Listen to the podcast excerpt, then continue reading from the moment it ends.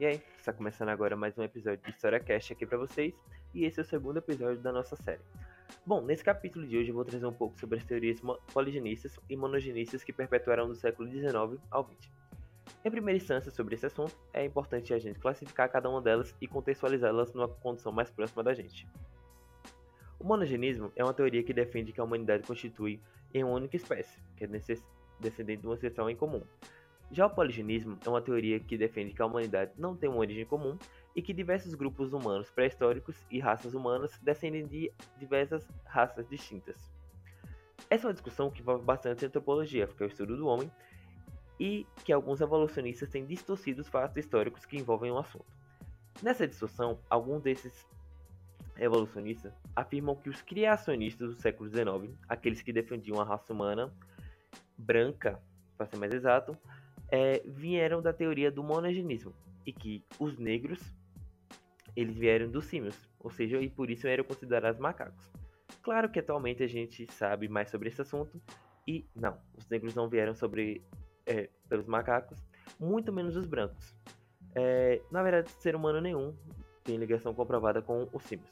A partir disso, e não menos importante, essas teorias racismo-científicas são conceitos intelectuais do século XVIII, ou seja, anterior ao que a gente está falando.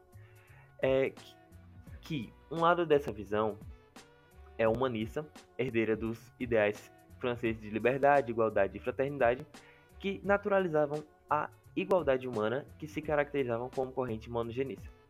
Do outro lado, a gente tem uma reflexão ainda mais alcanhada sobre as diferenças básicas entre os homens.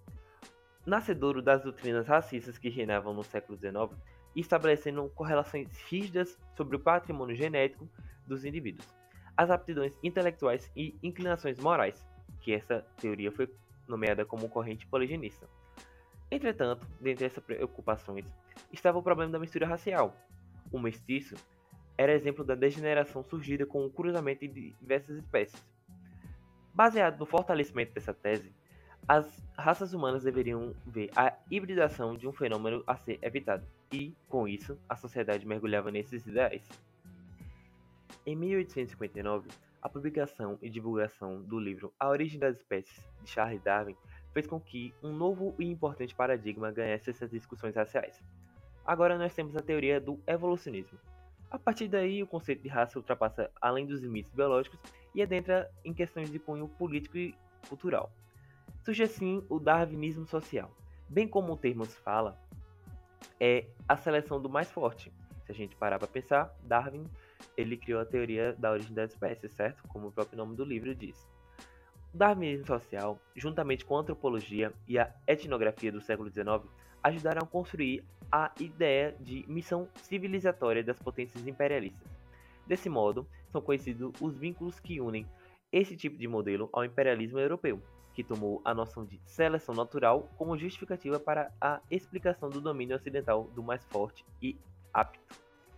Vindo um pouco para o Brasil, durante os anos finais do século XIX, principalmente com a proclamação da República, que aconteceu em 1889, muitos desses intelectuais se debruçaram sobre uma das maiores preocupações políticas da elite nacional no momento, a nação brasileira a ânsia por apresentar uma nova forma de coesão social que substituísse as antigas, típicas do regime monárquico, passou a ser a ordem do dia. Dessa forma, não é difícil perceber que naquele momento se pensava em construir uma comunidade a partir da seleção e repetição de determinados ritos e ideias acerca do ser brasileiro, buscando consolidar assim uma nova forma de se enxergar como parte dessa nação após a mudança do sistema político e da abolição da escravidão, que aconteceu em 1888. A grande quantidade de negros e mestiços no Brasil, que durante o período escravista deixava os senhores extremamente temerosos de revolta, principalmente após a revolta dos escravos em Haiti, e de deixava viajantes espantados com os modos de vida tidos como extravagantes e quase animalescos dessa população, sempre foi uma pauta de discussão das camadas dirigentes do Estado.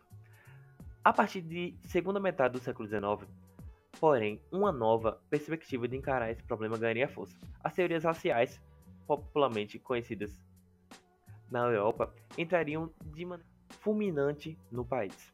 Junto com as ideias de um falso evolucionismo, que somado ao conceito moderno de história, entendido como um processo, colocaram as diversas sociedades numa escalada ao progresso.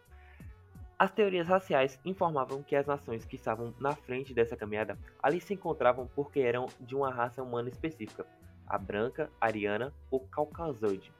Construía-se assim um determinismo biológico que já colocavam como ponto de partida a questão racial para o alcance da civilização.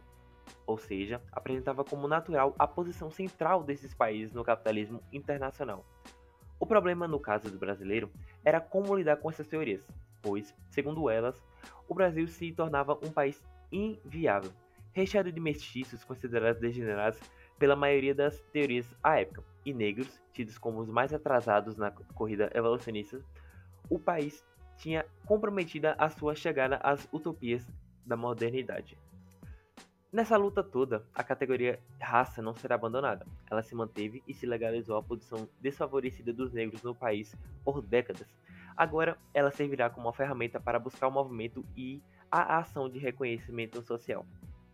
Bom, esse foi o segundo episódio de História Cash e eu espero que vocês tenham ouvido até o final e fiquem bem.